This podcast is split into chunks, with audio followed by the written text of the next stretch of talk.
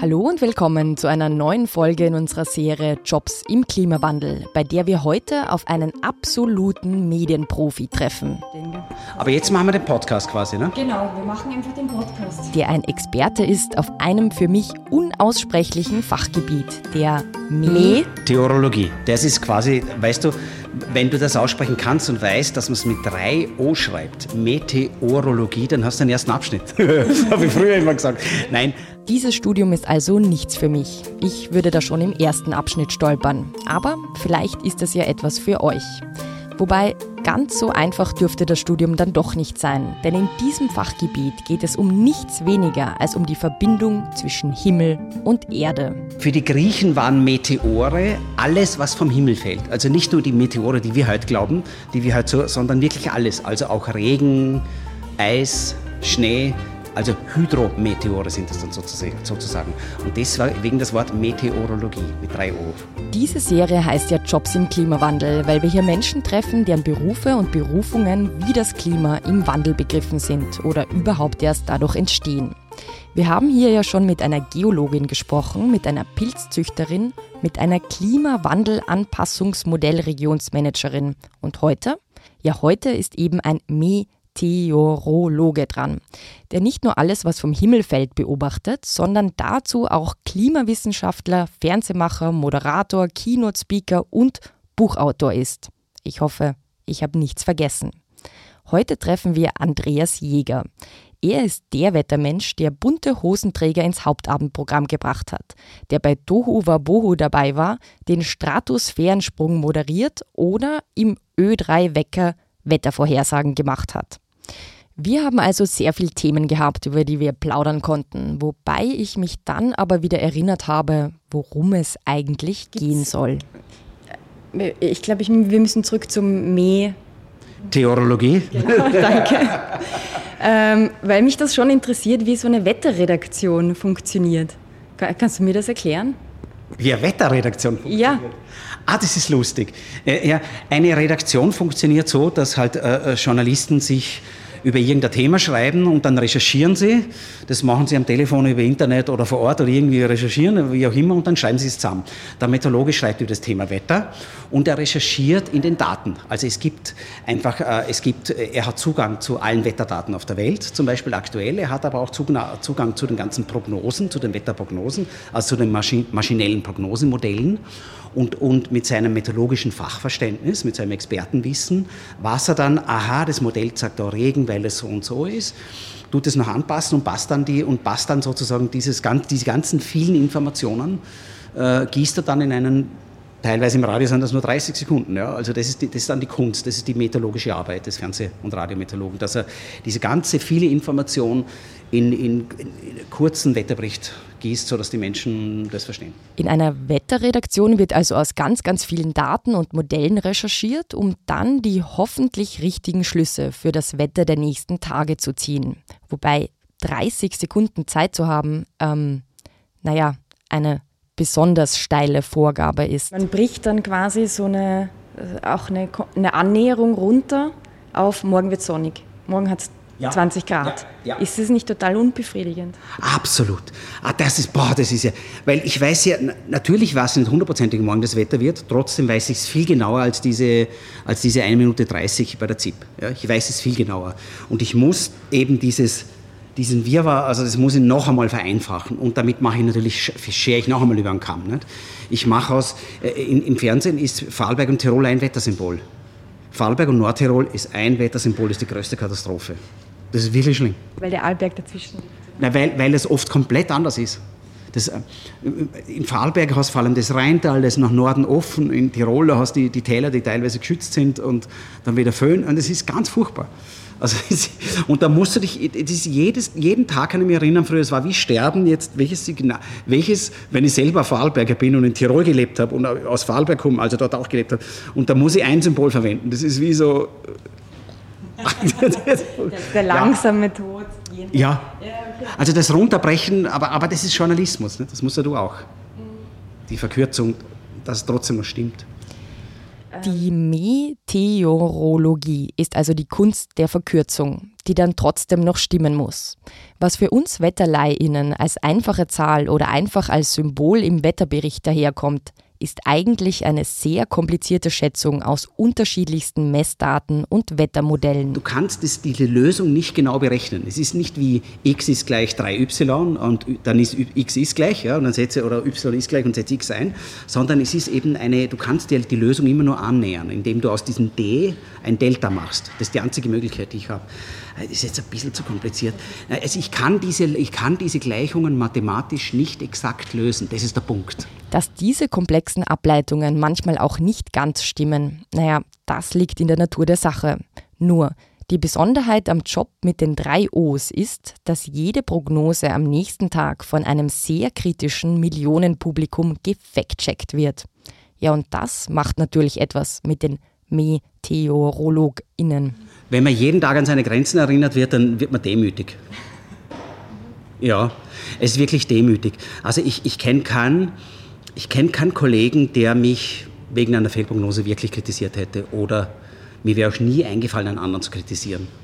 Weil du genau warst, vielleicht wäre mir das nicht passiert, aber das andere.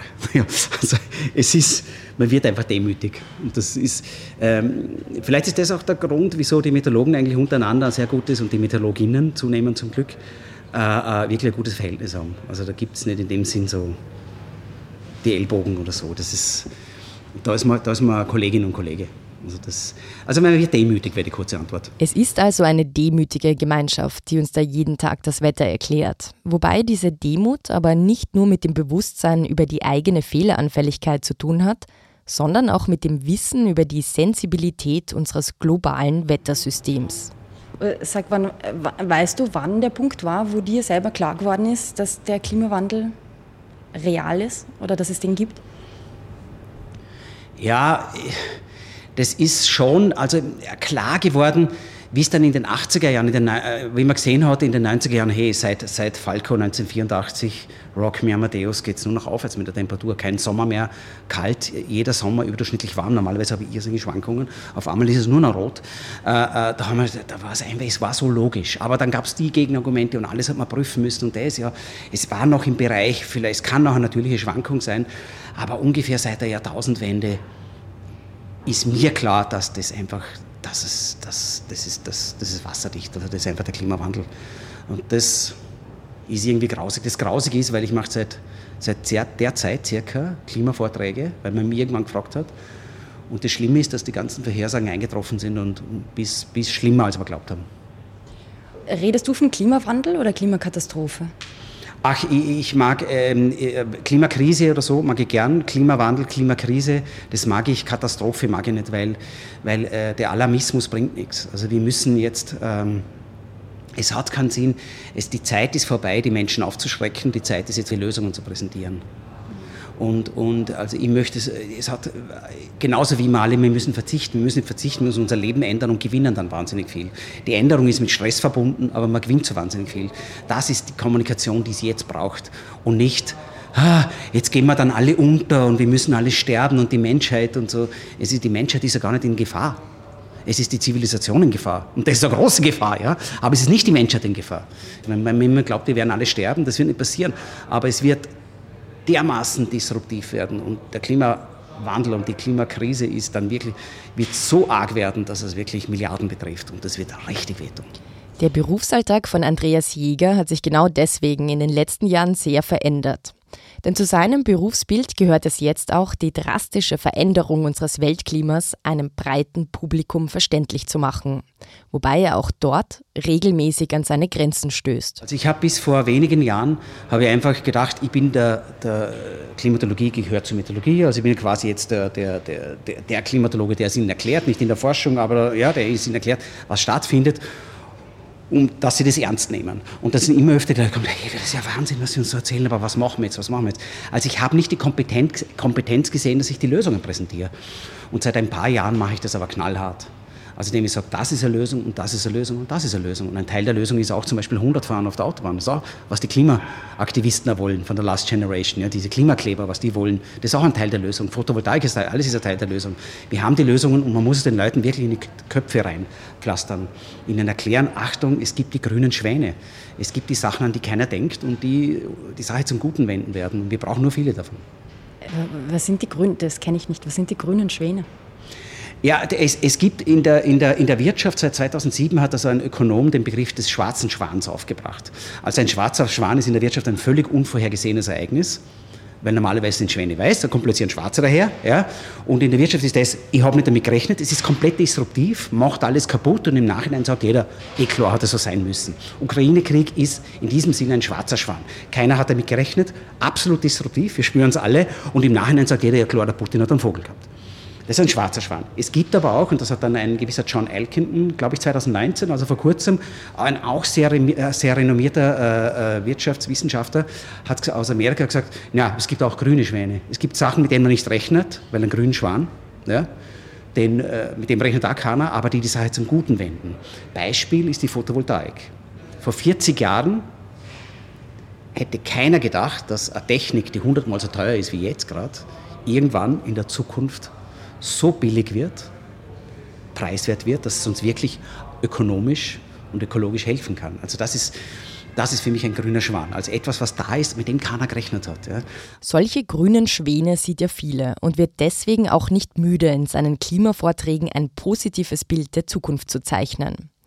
Wobei gerade das bei einer Person, die sich mit globalen, den großen Zusammenhängen und den Meteoren, die vom Himmel fallen, beschäftigt, oft gar nicht so einfach ist. Also ich, ich, ich habe immer schon das geliebt, über, das, über die großen Zusammenhänge, dieser Blick von oben. Also ich, das, das liebe ich, das liebe ich auch am Wetter. Also ich, das gibt nichts Schöneres, als in der Früh in einen Wetterdienst zu kommen, dann das Satellitenbild aus 36.000 Kilometern oben anzuschauen, 36.000 Meter, Entschuldigung, anzuschauen, das Satellitenbild, dann, äh, äh, äh, dann die Computerberechnungen, wo schon ganz Europa, wo die Strömungen sind. Also ich habe das immer geliebt. Was jetzt bei, der, bei dieser Klimageschichte so ein Wahnsinn ist, äh, mir taugt das globale Denken. Auf der anderen Seite wäre ich jeden Tag mit der Nase drauf gestoßen, wie, wie, wie schwer die Situation gerade ist. Und es fällt mir immer wieder schwer, positiv zu bleiben.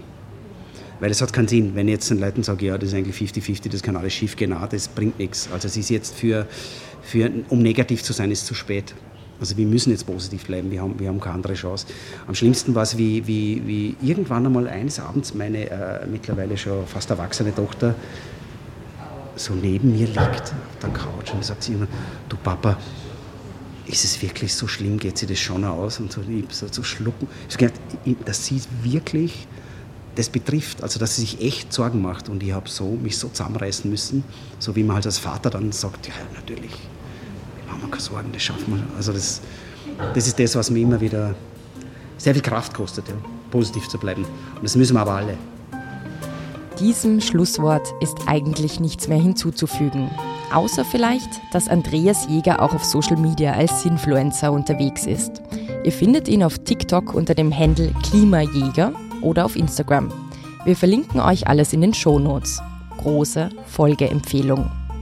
Tschüss und bis bald. Folgewirkung ist der Podcast des österreichischen Klima- und Energiefonds. Der Klima- und Energiefonds unterstützt Ideen, Konzepte und Projekte in den Bereichen Forschung, Entwicklung, Mobilität, Marktdurchdringung und Bewusstseinsbildung. Mehr Informationen auf www.klimafonds.gv.at. Dieser Podcast wird produziert vom Produktionsbüro Sissi Grant.